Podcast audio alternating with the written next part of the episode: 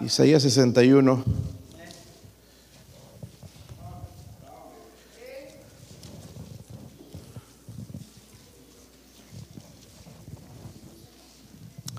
El versículo 1 al 3, hermanos, si ustedes leen el 2 y todos juntos leemos en el 3.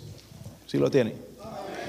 Dice, el Espíritu de Jehová el Señor está sobre mí, porque me ungió Jehová, me ha enviado a predicar buenas nuevas a los abatidos, a vendar a los quebrantados de corazón, a publicar libertad a los cautivos y a los presos apertura de la cárcel.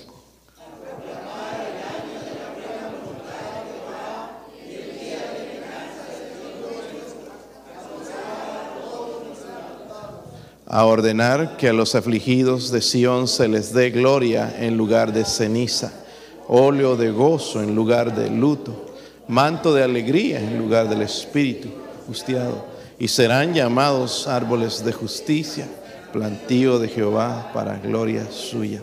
Padre, ¿podría ayudarme, Señor, en esta noche a predicar su palabra, Dios mío, a enseñarla? Eh, Padre, ¿podría hacer algo en nuestro corazón, Señor? Comenzar, Señor, un avivamiento en cada corazón, Dios mío.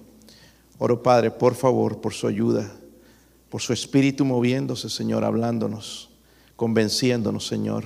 Hay una necesidad en cada uno, Padre, y muéstrenos hoy, Señor, qué es para reconocerla, para arrepentirnos, para abrir nuestro corazón. Oro, Señor, que nos cambie, Señor. Si hay alguien sin Cristo en esta noche, Dios mío, muéstrele que usted, Señor Jesús, es el único Salvador que hoy pueda poner su fe, su confianza, su vida en las manos de Jesucristo. Oro, Señor, por su bendición en el nombre de Jesucristo. Amén. Pueden sentarse, hermanos. Leí un devocional del doctor eh, David Jeremiah. Me gusta leer de él, escuchar algunas cosas que él escribe. Eh, contó acerca de una mujer en Carolina del, del, Sur. Eh, fue por un cambio de aceite. ¿Cuántos saben lo que es cambiar el aceite? ¿Cuántos no saben? Por algunos levantaron la mano. ok, de vez en cuando hay que cambiar el aceite al carro. Ok, si no, no funciona. Es la vida del motor, en realidad. Pues fue la señora ya a cambiar el aceite y de camino a casa se le encendió la luz del check engine. No dice en español, pero dice check engine, de chequear el motor. ¿Saben esa lucecita horrorosa que cuando aparece esa, yo, yo la odio esa luz de verdad y cuando aparece ahí, ¿verdad? Pero le apareció la luz del motor, seguía manejando y de repente el carro se paró y se quedó ahí. Y lo que sucedió es que el hombre del taller, los que no saben, cuando se cambia el aceite también hay que cambiar un filtro. Y le puso un filtro muy grande. Entonces al ir al camino el filtro se cayó y todo el aceite se derramó y se quedó sin aceite en el motor. Pero al estudiar la Biblia, hermanos, el Espíritu Santo se compara con aceite. El aceite se usaba, hermanos, como medicamento, se usaba como alimento también, pero también se usaba para ungir los reyes. Se compara con el Espíritu Santo para nosotros y aquí en el versículo 3 que nosotros hay una palabra que es bien importante. Dice ahí, óleo de gozo en lugar de luto. ¿Óleo de qué? Gozo en lugar de luto. La verdad es que la mayoría de veces andamos enlutados, ¿verdad? Tristes, desanimados, deprimidos.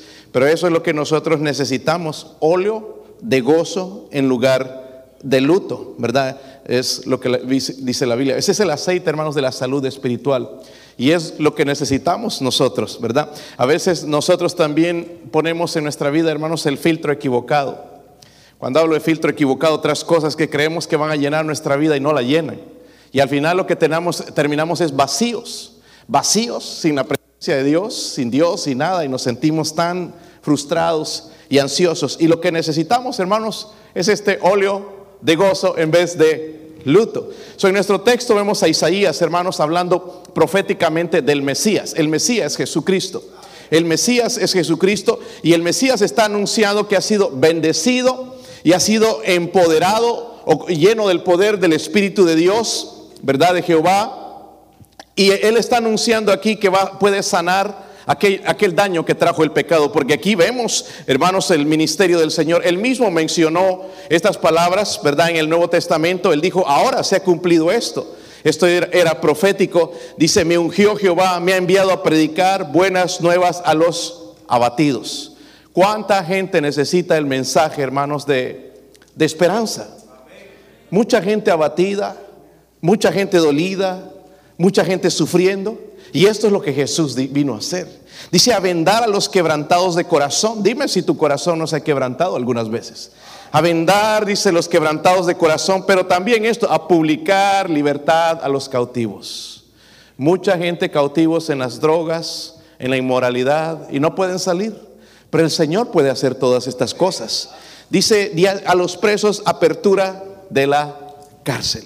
So, el Mesías anuncia, hermanos, que está aquí para sanar el daño que trae el pecado, porque como ya hablamos y ya sabemos, el pecado ha hecho un daño horrible a la humanidad. E, el pecado ha hecho, hermanos, gran, daño, por lo que es necesario que haya una obra de redención. Y eso es lo que Jesús hace, una obra de redención en nuestro corazón. So, en lugar del luto, necesitamos que el óleo de gozo, el aceite de gozo. Quiero que vayan a Juan el Evangelio de Juan, capítulo 7.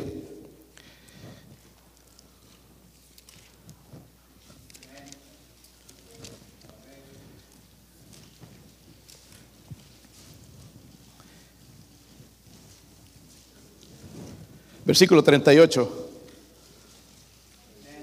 La última parte del 37, el Señor dice, si alguno tiene sed, venga a mí y beba. El domingo hablamos de una invitación. Aquí dice el que si, alguno tiene sed, dice, venga a mí y beba. El que cree en mí, sí lo tienen, hermanos. Como dice la que escritura, miren esto, hermanos, de su interior, de su interior, no de afuera, de su interior correrán ríos de agua viva. ¿Qué es lo que corre de nosotros, de nuestro interior? ¿Sabe qué? Amargura, enojo, aflicción, preocupación. Pero dice que él va, de su interior correrán ríos de agua pero en el versículo 39 nos explica, dice, esto dijo del Espíritu que habían de recibir los que creyesen en Él. ¿De quién está hablando? ¿De quién está hablando? Del Espíritu Santo, ¿verdad? Miren, él dijo esto, dijo del Espíritu Santo que habían de, ¿saben que ustedes tienen el Espíritu Santo? Estará apagado, estará entristecido, pero tenemos el Espíritu Santo. Mi hija estaba tocando ahí ese, ese cántico, era ella, ¿verdad? Sí, eh, fuente de la vida eterna. Ese, ese, ese cántico fue inspirado en estos versículos. El problema, hermanos, que nuestra traducción en español, porque dice fuente, fuente de la vida eterna y de toda bendición. Y, suena bien, hermanos. Pero en inglés eh, fue inspirado, eh, y no inspirado, escrito en inglés, Come the fount of every blessing to my heart to sing the grace. Lo que está diciendo es, ven a la fuente de vida, ¿verdad? Para ¿cómo se dice? Afinar nuestros corazones para cantar de su gracia. Y lo que necesitamos de verdad, hermanos, es un afinado de corazón para poder cantar de la gracia de Dios. Si no, no podemos. Y hay otras cosas, hermanos, que tenemos, por lo que nuestro corazón tiene que ser afinado. Número uno, una pregunta para ustedes es, ¿tienes un mal hábito? La mayoría tenemos malos hábitos. El Señor puede cambiar eso. ¿Hay algún pecado también en tu vida no confesado? La mayoría tenemos eso y necesitamos confesarlo. ¿Has descuidado la palabra? Algunos han descuidado la Biblia. Hace mucho tiempo que no la leen, no meditan en ella, no aman la palabra de Dios. Necesitamos un afinado de corazón. ¿Has desarrollado un corazón duro? Quizás estamos aquí, hermanos, y el corazón se ha endurecido. Ya Dios no nos habla ya no hay nada que nos motiva, estamos buscando algo que suavice nuestro corazón cuando el Señor puede hacer todas esas cosas. Alguna relación rota, no solamente con Dios, a veces con personas. Dios puede sanar todo eso. Dios sabe cómo afinar nuestro corazón. Ahora vamos a ir a un libro, hermanos, en Gálatas. El libro de Gálatas. Porque aquí Pablo nos enseña cómo vivir y ser controlados por el Espíritu Santo. Gálatas 5,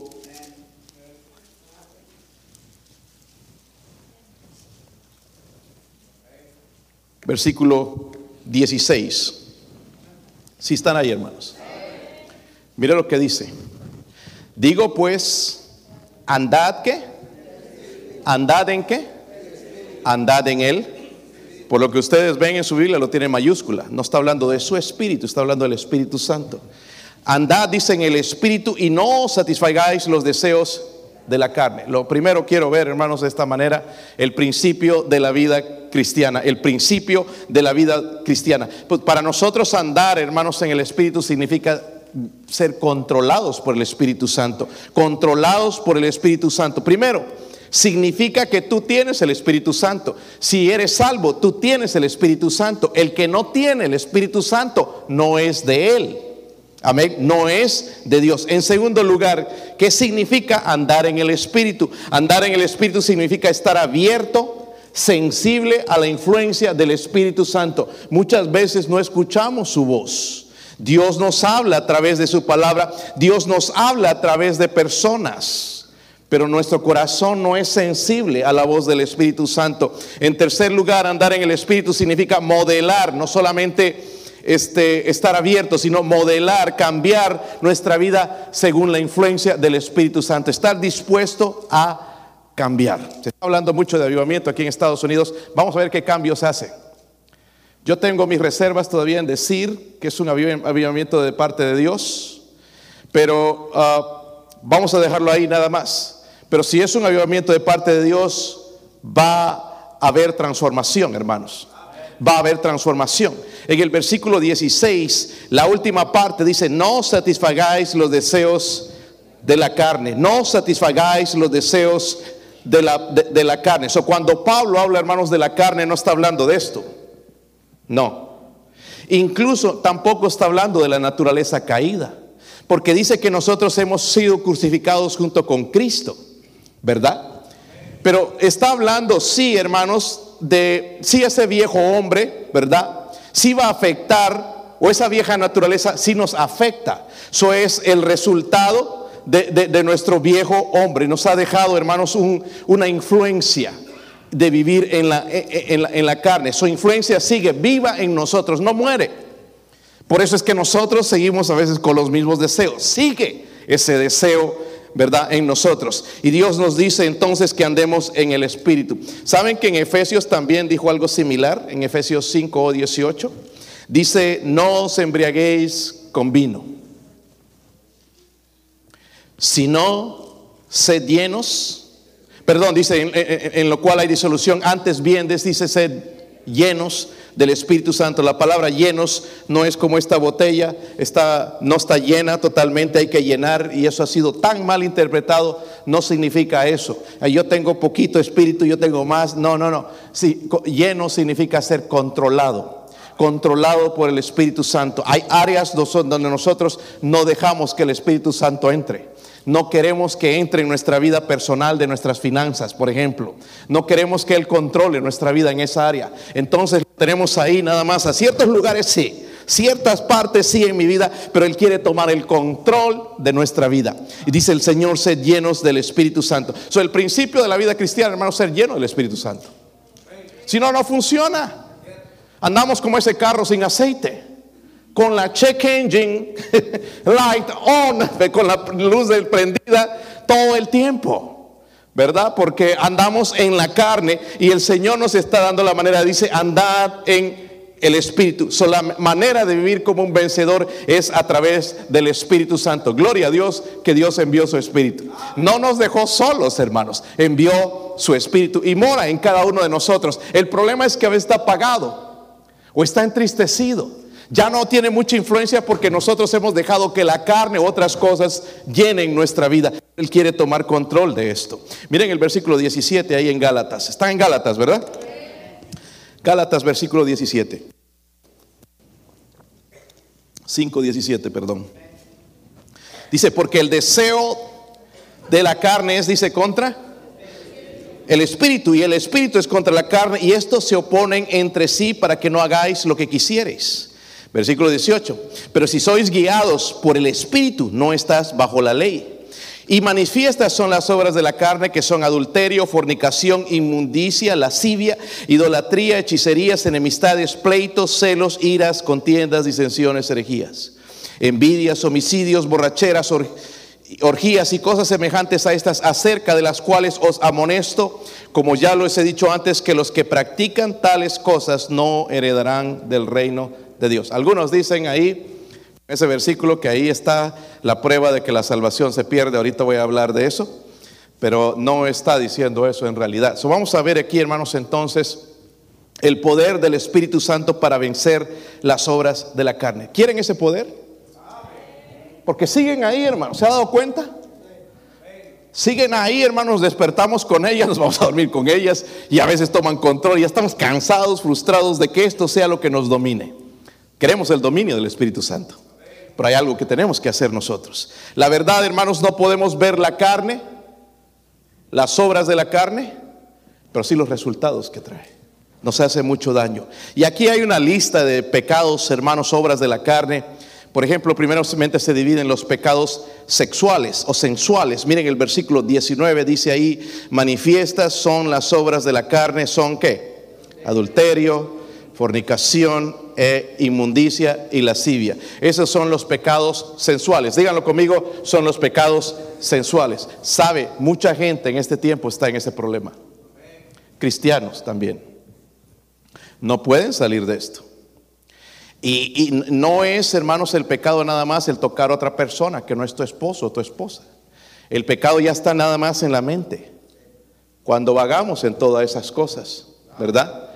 Eh, y aquí están entonces esas listas de esos pecados, todos relacionados con el sexo. La inmundicia se refiere ahí a la conducta sexual inapropiada en general. Puede ser la pornografía, o hablar, miren hermanos, yo no me río hermanos cuando alguien está diciendo chistes de doble sentido o chistes sensuales.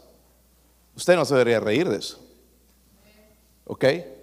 ¿Por qué? Porque eso es inmundicia.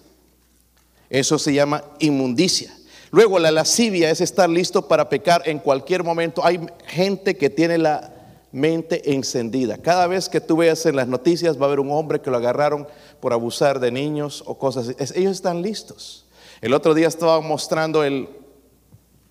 Y, a esta mujer la, están ah, mostrando como un ejemplo porque dice, mantente fuerte. En, en Nueva York creo que sucedió esto y estaba ella por abrir el gimnasio y abrió la puerta, pensó que era uno de los que venían a ejercitarse ahí para sacar más fibra y músculo, así como los míos.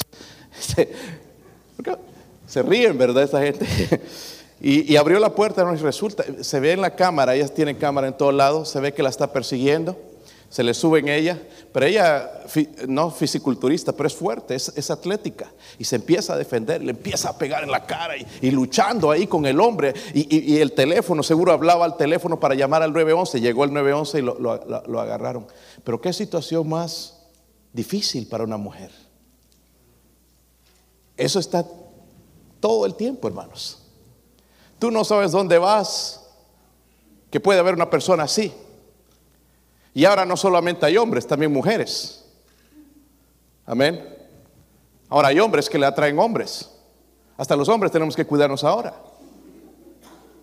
En serio. Mujeres que se tienen que cuidar incluso de las mujeres. Tú entras a un baño y no sabes qué vas a encontrar. ¿Verdad? Esta gente, hermanos, tiene eso, la mente llena de esa lascivia. Están listos para pecar en cualquier momento y esos son los pecados sexuales. Luego, miren el versículo 20, se habla idolatría, hechicerías, ¿ok?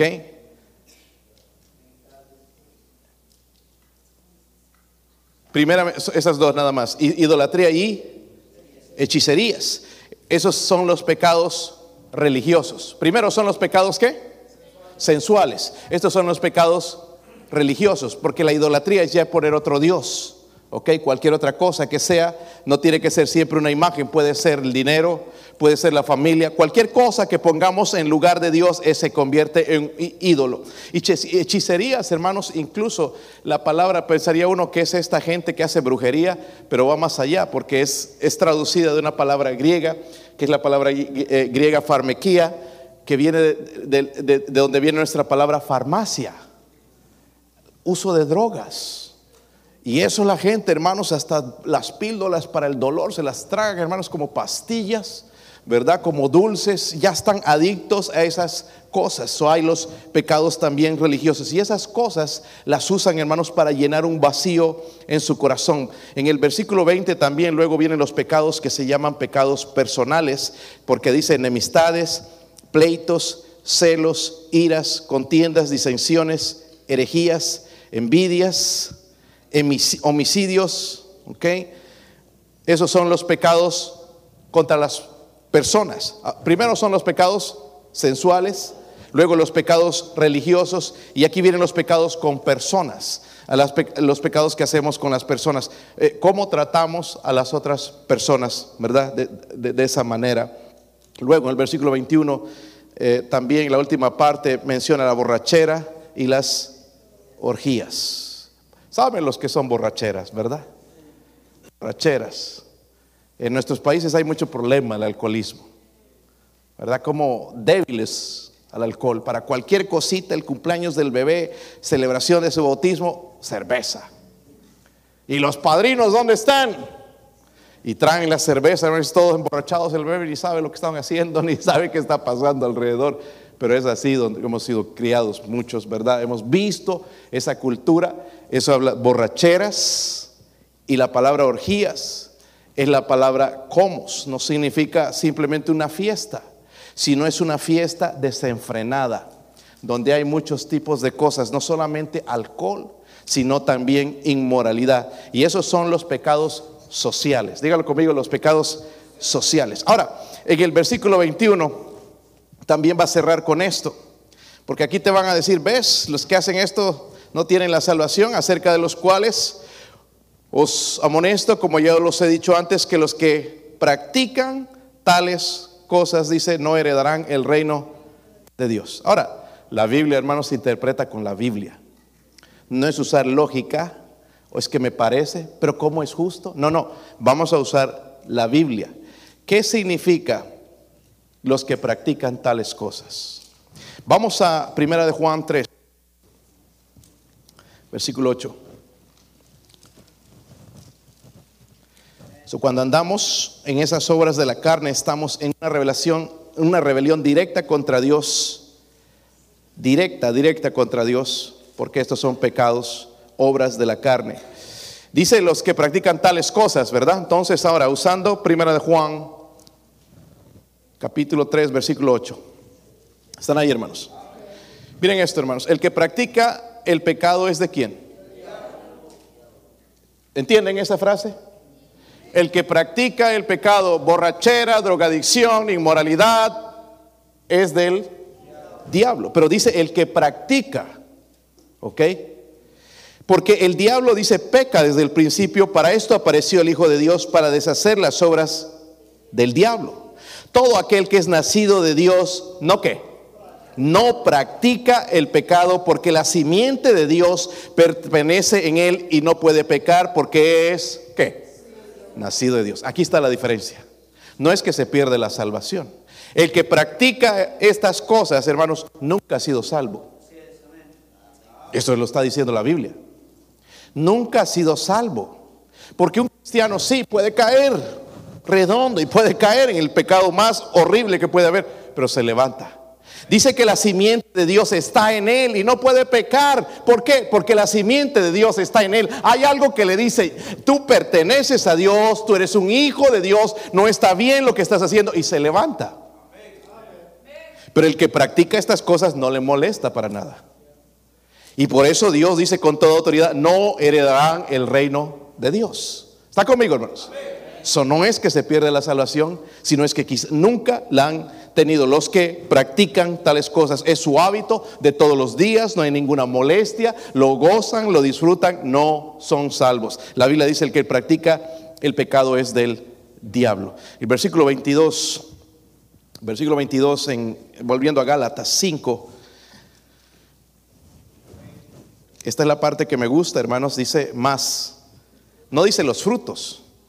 Dice, el fruto del Espíritu es amor, gozo. Miren, estas cosas son las que buscamos. ¿Quién no busca amor? Amén. Es lo que andan buscando los jóvenes hoy, amor, gozo. ¿Qué más? Paz, paciencia. Ay, Señor, dame paciencia. Algunos escucho diciendo, dame paciencia con esto. No saben ni lo que están diciendo. Paciencia, benignidad, bondad, fe, mansedumbre, templanza. Dice, contra tales cosas no hay ley. So, miren, hermanos, ¿por qué necesitamos ese óleo de gozo? Porque trae el producto, vemos el producto del Espíritu sobre el creyente que anda en el Espíritu, no el que no anda. Estos frutos, este fruto no lo vamos a ver en una persona que vive carnalmente. Dice, pero el que anda en el Espíritu, el fruto es el amor, es el gozo, la paz. Hay gente que ni siquiera puede dormir. Hay cristianos que están toda la noche, ay, ¿cómo le voy a hacer? ¿Cómo le voy a hacer? Necesita la llenura del Espíritu Santo. Amén. Con toda la deuda que tengo del edificio, yo puedo dormir, hermanos. A veces creo que está ronco. Tranquilo. Porque el Espíritu Santo de Dios está en control. Amén. Pero cuando uno está, no, ahí está inquieto, impaciente, luego habla de dignidad, bondad, fe, sedumbre y templanza. Cuando andamos en el Espíritu, hermanos, nos volvemos más como el Señor Jesucristo. Esto, el fruto del Espíritu. Somos más como Él. ¿Por qué? Porque Él nos controla. El fruto, hermanos, tiene varias características. Por ejemplo, el fruto no se obtiene trabajando, eh, sino que nace permaneciendo. ¿Okay? También el fruto es frágil, ¿verdad? Hagan caer un ramo de bananos y al día siguiente todos van a estar negros.